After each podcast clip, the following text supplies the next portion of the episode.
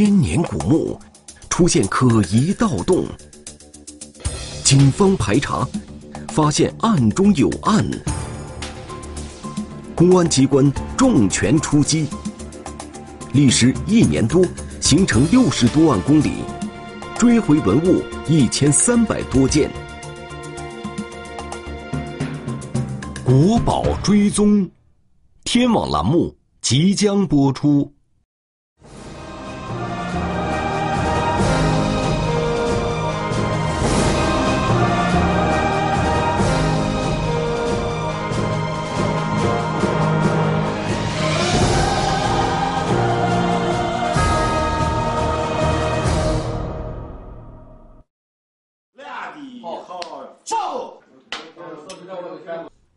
零一六年九月七日晚，山西省西安市的一家饭店里客流不断，正是聚餐的高峰期。这边这边那边有没有情况？暂时没有情况，暂时没有情况。此时，山西省淳化县公安局的办案民警耐心的在饭店外守候着，他们盯守的目标是一个以李某为首的盗墓团伙。这个团伙聚集在西安咸阳一带，专门盗掘古墓葬。过了两个小时，李某等人酒足饭饱之后走出饭店，民警一路跟踪，来到了当地的一家宾馆。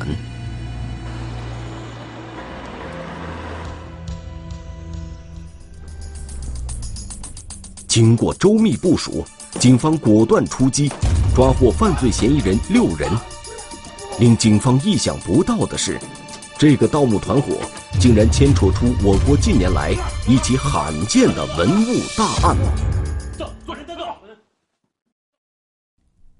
汉云陵位于陕西省淳化县境内，是国家重点文物保护单位。这里葬着汉武帝刘彻的妃子汉昭帝刘弗陵的生母钩弋夫人。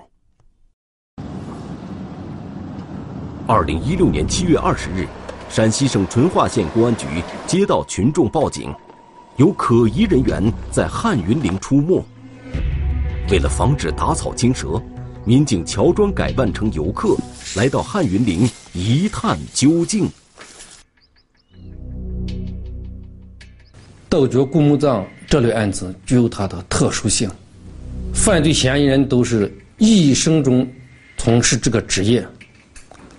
他们非常固定，专业性强，反侦查意识强，稍稍走漏风声，这类案子将会泡汤。在汉云陵的陪葬坑区域，民警发现了两个盗洞，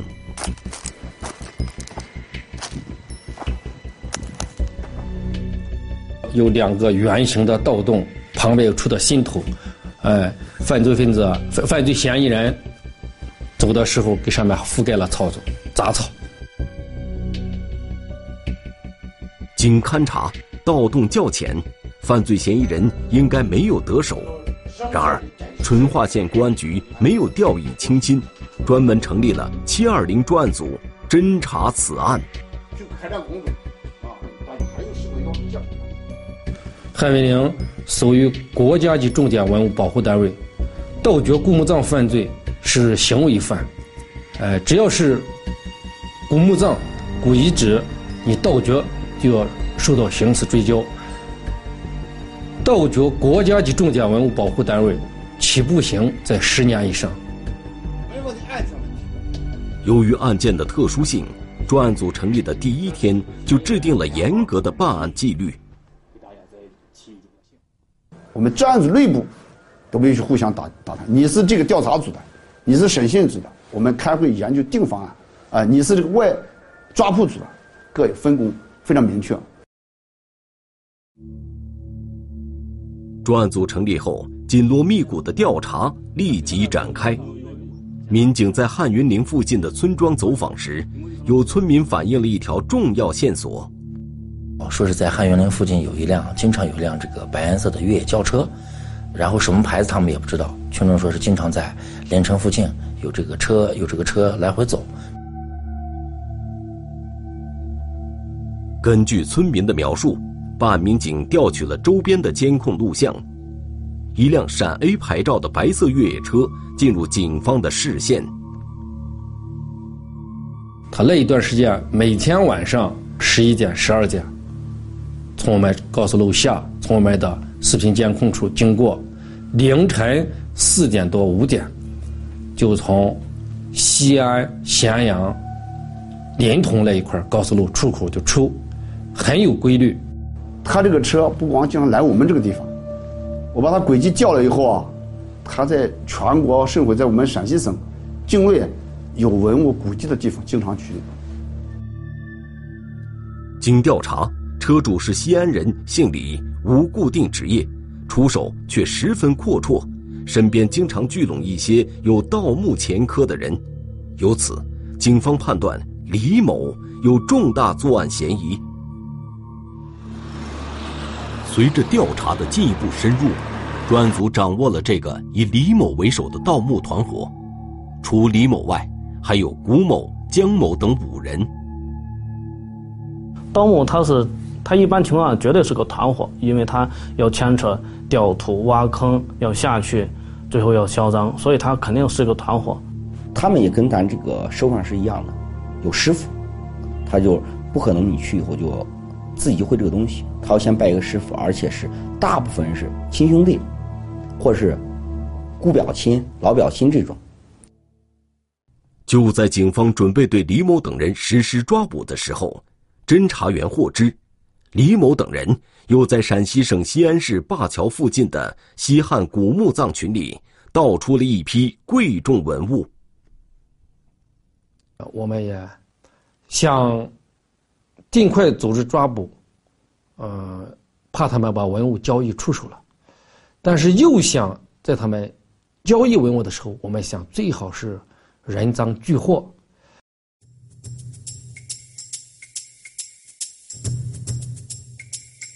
那边有没有情况？二零一六年九月，专案组获知李某等人要在西安市某饭店聚餐，于是出现了本片开头的一幕。警方经过守候和跟踪，将李某等六人抓获归案。我们现在看到的这套编钟，是我们九月七号将第一批这个犯罪嫌疑人抓获了以后，经过审讯，其中的嫌疑人王某，他背着他的上线自己私藏的，后来把它交给他这个亲属，我们在起赃的时候缴获的。真实的文物我们只在博物馆里面见，实际上亲眼见，第一次见知道什么叫宝贝。第二个，这个宝贝是我们亲手。从犯罪嫌疑人手里弄回来的，所以这种这种心情特别特别的不一样。编钟是我国古代重要的打击乐器，兴于西周，盛于春秋战国，直至秦汉。编钟也是象征拥有者权位的礼器。这些大小不等的编钟品相完好，具有重要的历史文化价值。我们感到这个案子特别重大。然后更加坚定了我们的信心，把这个案子要办好。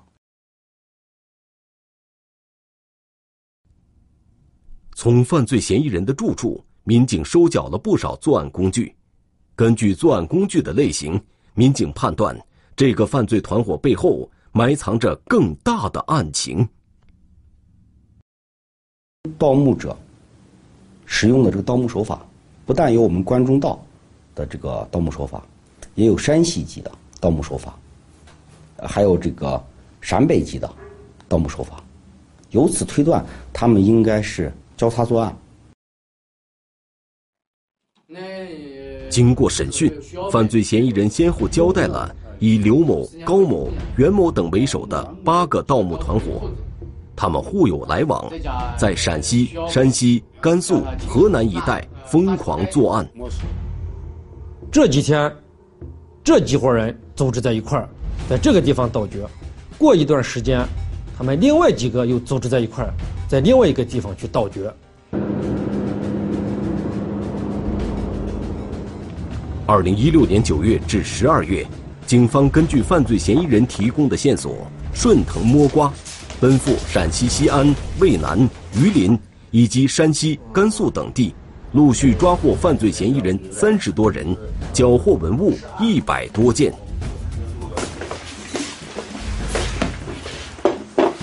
犯罪嫌疑人背后领供书，被盗文物被藏于自家裤腰子中。拿啥抱着嘞？塑料袋，塑料袋。东西在哪一块儿？这是啥东西？在其中一名犯罪嫌疑人白某的家里，警方搜出了一个高约三十厘米的编钟。他们就交代，他们在二零一五年、二零一六年多次盗掘在西安东郊盗掘古墓葬，他们盗掘出了一批非常珍贵的编钟，形体比较大。编钟都是成套的，嫌疑人盗出的编钟不可能只有这一个，其他编钟的去向成为警方追踪的重点。一场追回被盗文物的行动正式拉开帷幕。呃，大家伙一致认为一定要沉住气。我们的目的呢，不是抓几个嫌疑人的问题，更重要的是啊，要追回更多的文物。这样才算圆满。与此同时，由于案情牵涉的地域广、人员众多，专案组将案件层层上报，七二零案件成为公安部挂牌督办案件。二零一六年十一月份，在省公安厅领导呃带领下，我们专案组几个民警，带着我们前期追缴的了二十四件文物。到北京向公安部和国家文物文物局做了专题汇报，公安部和国家文物局，呃，看了以后啊，对这个案子特别重视，对这个文物这个价值啊，给予充分肯定，高度赞扬。案件能否顺利告破？被盗的文物如何追缴？专案组民警面临着巨大的压力。千年古墓频频出现可疑盗洞，重拳出击，警方打掉多个盗墓团伙。一个绰号叫“四牛”的人成为幕后关键。被盗的文物究竟流向了何处？国宝追踪，天网栏目正在播出。二零一六年九月至十二月，陕西省淳化县公安局先后抓获了八个盗掘古墓葬的犯罪团伙。专案组决定乘胜追击，深挖幕后的犯罪链条，将已经流失的文物追回。咸阳这地方呢，是一个第一个封建帝国秦的建都之地。咸阳这片土地上呢，有二十七座帝王陵墓。所以说，对我们咸阳公安来讲，这个打击文物犯罪，保护好老百姓，保护好老祖宗留下来的文化遗产，这是我们公安机关义不容辞的重要责任。专案组首先摸清了盗墓犯罪团伙的内部结构，发现盗墓人员等级分明，从低到高分为苦力、腿子、支锅、长眼四个等级。苦力一般作为它是没有什么技术含量，主要是呃挖掘、提土、呃望风，这些人都属于苦力，拿到最低的钱，干最多的活。苦力的上一级是腿子，负责带领苦力实施盗墓。第一批抓获的犯罪嫌疑人李某，就是这个链条上的腿子，监督苦力干活。把握他们在探测的过程中的古墓的位置，来确定古墓的大小及开口的这个呃地方。更上一级是支锅，往往是一个盗墓团伙的关键人物。他自己掏钱，然后通过腿子组织人来给他干活。他从支锅呃从这个腿子跟前收文物，来来予以倒卖。最后一级处于这个链条的顶层，叫长眼。可能就是社会上的名望人士，或者是有一定的很好的经济能力，对文物有很大的鉴赏能力的人，来判断它的真假，然后通过它以后，文物可能流失出去。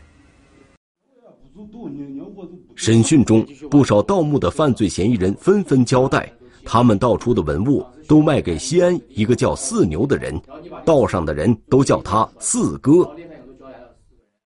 盗掘古墓葬的人上层全是单线联系，互相不知，不说真名，都是用绰号代号。四牛当时只有一个绰号，没有任何人知道他的真实姓名、他的家庭住址。或者说他的籍贯，没有人知道。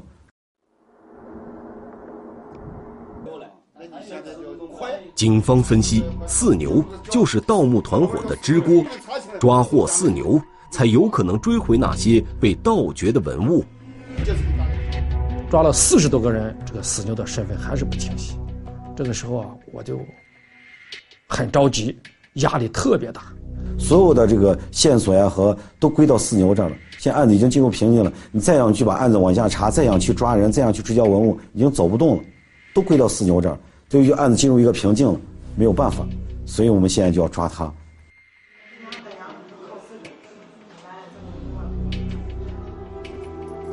四牛究竟是谁？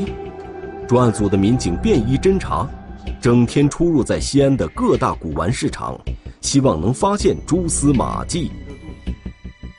首先，我们去乔装成这个古玩爱好者，到这个西安各大古玩城去转、聊天、喝茶，跟这些老板交流，然后我们就聊到这个，无形中聊到这个四哥很有名气，怎么样怎么样？大家都知道这个人，嗯，没有人能说清楚他什么地方住。经过一个月的细心摸排，警方终于打探到。四牛是西安一个城中村田家湾的人。我们才去城中村，一说他的绰号，他就在那地方就叫四牛。那边人他的他的那种跟小名一样，跟外号一样，那边人都知道他叫四牛，才查清了他的身份。经调查，四牛姓张，三十七岁，早年靠倒卖文物发了财，如今专门组织人员从事盗墓犯罪活动。然而，由于四牛发现多个下线被抓，此时如惊弓之鸟，行踪不定，给警方的抓捕造成很大困难。一段时间出去，一段回到西安来，都是不停的变换宾馆，哎，让他的朋友开房子，熟人开房子，他自己都不用开房，住了三五天，一个礼拜，感觉不对劲了，换个地方。二零一七年三月二十八日，民警终于在西安市南郊将犯罪嫌疑人四牛抓获。至此，七二零系列盗掘古墓葬案取得了重大突破。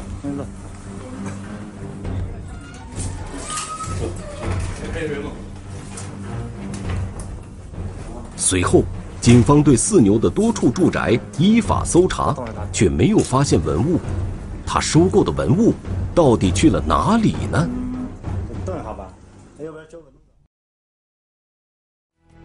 千年古墓频频出现可疑盗洞，重拳出击，警方打掉多个盗墓团伙。多方侦查，神秘的孟老大终于落网。一个正在服刑的罪犯，为何被重新提审？国宝追踪，天网栏目正在播出。四牛是犯罪团伙里的支锅，负责组织盗墓和收购买卖文物。据他交代，他的上线是一个外号叫孟老大的男子。孟老大是这个犯罪链条的最高层级，即所谓的长眼。这个孟老大，一个是由于他的年龄大，第二是由于他的这个行道，他也应该资历老，也算老大。他最后主要是。收购珍贵的文物，倒卖、出手，在中间赚取巨大的利润。经调查，孟某今年六十四岁，长期与文物打交道，四牛盗出的文物卖给孟某，孟某再高价卖出。他应该是，呃，可以说能控制甘肃和陕西的这个某些文物的价格。比如说，你拿一个东西，你去卖，人家看这个东西，我说这个老大拿来我看过，这个东西就十十个，他们所谓十个就是十万，说比如说是十个，你要想卖十五个，肯定卖不了，因为老大都说只值十个钱，你要卖十十五个卖不了。二零一七年四月十四日，经过一天的守候，专案组民警将孟某抓获，并在孟某家发现了一处隐蔽的空间，墙里藏着一个保险柜。保险柜打开后，找到了不少文物。这是啥？啥材质？这应该就是那个呃，叫琥珀。这个里边是啥？光清楚这是个簪子，这是啥簪子？这是琉璃簪子吧？琉璃簪子。这是工艺的那个，就那个掐丝工艺的蚂蚱，特别精致。我们看到蚂蚱以后，嗯，咱们有些文物知识不是很丰富啊，就觉得这个什么托呀、什么的，呃，触角呀，还有身上的鳞片，都它是一节一节，它都做的特别精细。这套胡人俑是我们将这个孟老大抓获以后，在他家里起获的赃物。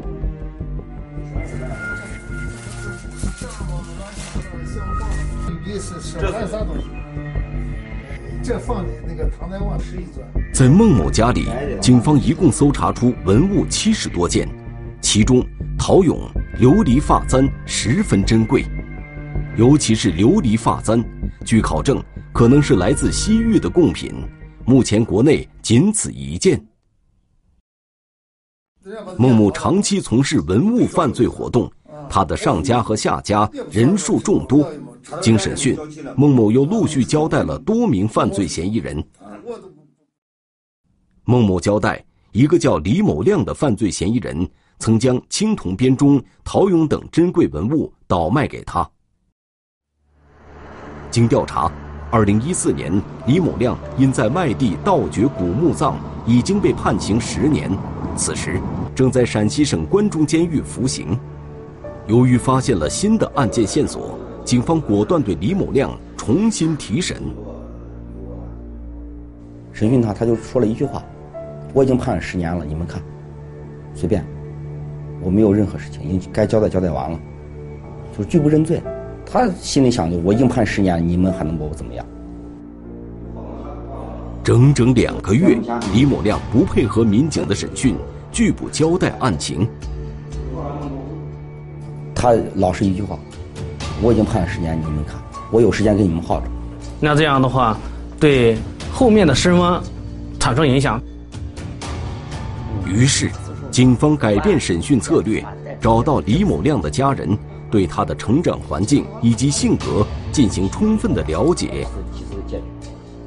这个我为他这个事情去做了一两次家访，去跟他母亲见了两次面，跟他妹妹见两次面。通过家访，民警了解到李某亮的性格特点后，开始跟他攀谈，让他打开话匣子。以前他在社会上混的时候，有钱的时候，身边的朋友特别多，但是从关到看守所到监狱，家里人没人管他，他那些朋友也没有人管他。办案民警对李某亮晓之以理，动之以情，反反复复的做工作，最终，李某亮被民警的态度感动，终于开口交代了案情。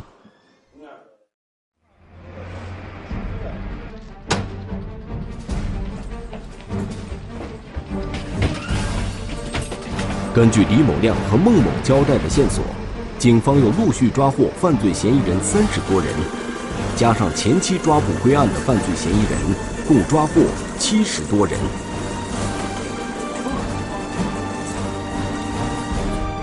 就我们十三个县，县市区，十个县给我们关人，十个县的看守所都关在淳化我们这个案子，说德育兄弟单位的大力支持。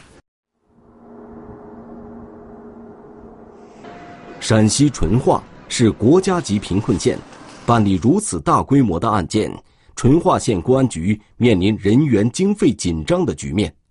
专案组三十多人，每个人都在超负荷工作。好多同志啊，两个月、三个月是不回家的，吃住都在单位。我也一样，一直在单位吃住着。嗯，都没有人说苦，但是大家都会觉得很累。大家一但是任务一到，呃，任务一安排，大家都很精神。就用我们领导话就说，形成了一种七二零精神。二零一七年四月，专案组为了抓捕一名犯罪嫌疑人，连夜赶赴陕西榆林市。到达目的地后，发现犯罪嫌疑人已流窜到西安，又急忙掉头奔赴西安。像这样的千里奔袭。对专案组来说是家常便饭。下午六点四十出发，凌晨，第二天凌晨两点四十到达榆林城下，然后撤掉头，一路又向西安奔下来，赶天明七点到达西安。那一天晚上，我们十一个人三辆车，行程一千二百多公里。犯罪嫌疑人抓获以后。办案民警依法办案，从审讯、辨认现场到报送案卷，每一个环节都一丝不苟，不容失误。所有的嫌疑人都要去指认现场，所有的盗掘的盗洞都必须请陕西省考古院研这个勘探队去勘探，然后确认这个是古墓葬，然后让陕西省。文物司法鉴定中心要出具鉴定结论，检察机关才能将这个嫌疑人要批捕。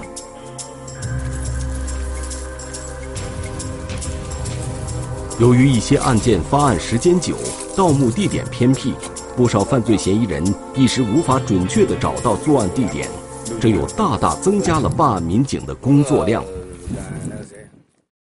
第一，第一次拉着犯罪嫌疑人指认现场。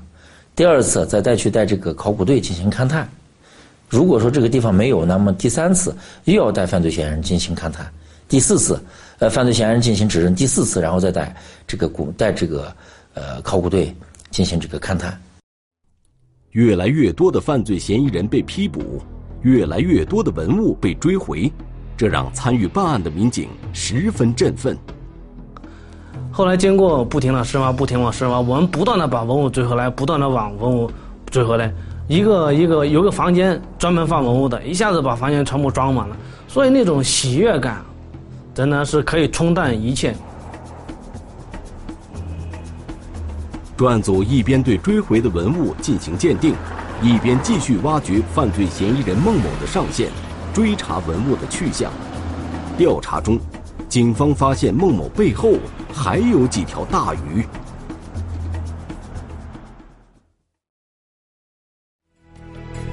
千年古墓频频出现可疑盗洞，多个盗墓团伙纷纷落网。警方追回大量被盗文物，打击文物犯罪，任重道远。国宝追踪，天网栏目正在播出。随着审讯的深入，犯罪嫌疑人孟某交代，他非法购买的文物主要卖给了三个人。甘肃的这个张某收购了孟老大的编钟青铜器，然后福建的这个王某主要的是搞陶器。他收购了孟老大的陶器。河南的张某，他主要的收购了孟老大的玉器。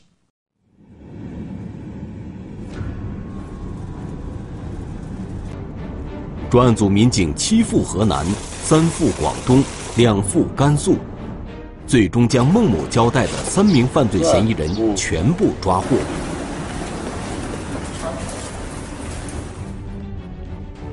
二零一七年四月二十七日，陕西省公安厅成立跨省追缴涉案文物专案组。当天，五十多名民警赶赴甘肃，在张某的私人博物馆内，对其藏有的非法文物进行追缴，共缴获鎏金编钟、石磬、陶马等珍贵文物二百多件，其中青铜器八十一件，陶俑六十四件，石磬三十六件。陶制编钟及配件十八个。一共个。我们现在看到的这套编钟分为两部分，有由辟邪兽底座和这个大小不一的黑色黑毫编钟组成，有一个敲击俑。目前来说，这一套黑毫编钟在国内来说是比较少见的，保存也比较完整。在办理案件的过程中，专案组民警面临着办案的阻力，也承受着很大的工作压力。在办案的过程当中呢，也有跟我说情的，也有跟我恐吓我们这个办案民警的。面对压力，专案组要求所有参战人员坚守信念，依法将案件办成铁案。立干事情等安保工作，甚至排查我就能不能办下来是我们的能力问题，敢干敢不敢办，那是我们的态度问题。正念坚固，意志坚定，没这个决心，没这个信心，那是那肯定是不行。在警方的强大攻势之下，一些逃跑的犯罪嫌疑人纷纷向公安机关投案自首。二零一七年九月八日，公安部 A 级通缉令通缉的犯罪嫌疑人王某向淳化县公安局投案自首。二零一七年十一月十一日，公安部 A 级通缉令通缉的犯罪嫌疑人李某投案自首。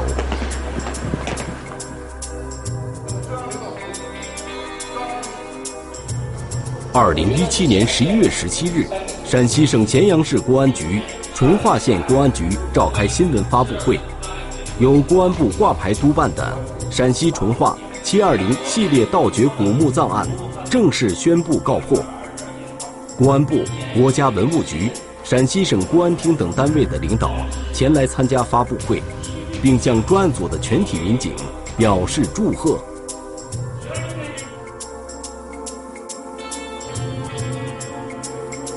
截至二零一八年三月，专案组民警行程六十多万公里，破获文物案件一百零三起，抓获犯罪嫌疑人一百零六人，追回文物一千三百多件。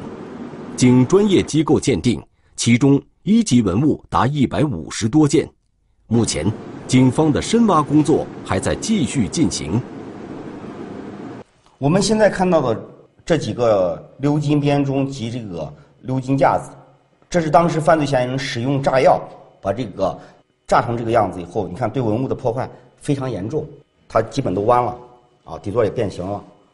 老祖宗留下的东西保护好、守护好，我觉得就是我们肩上有这个担子，有这个使命，有这个责任去把它保护好。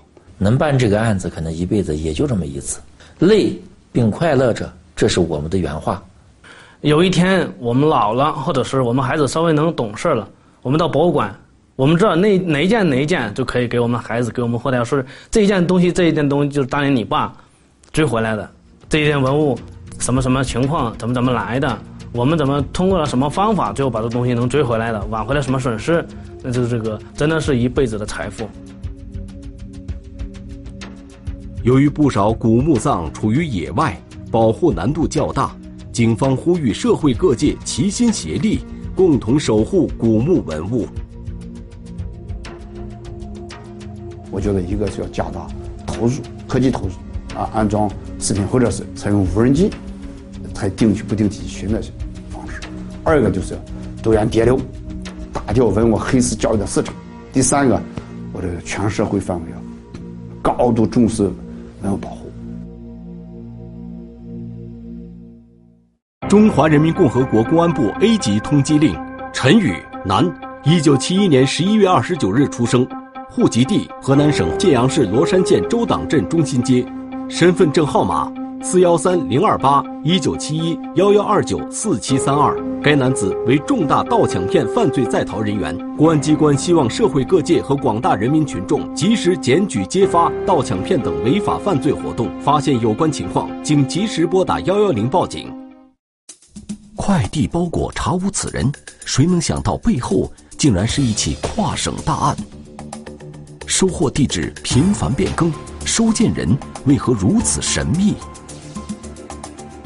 警方取证长达半年，迟迟没有收网，他们究竟在等待着什么？查无此人的快递，天网栏目近期播出。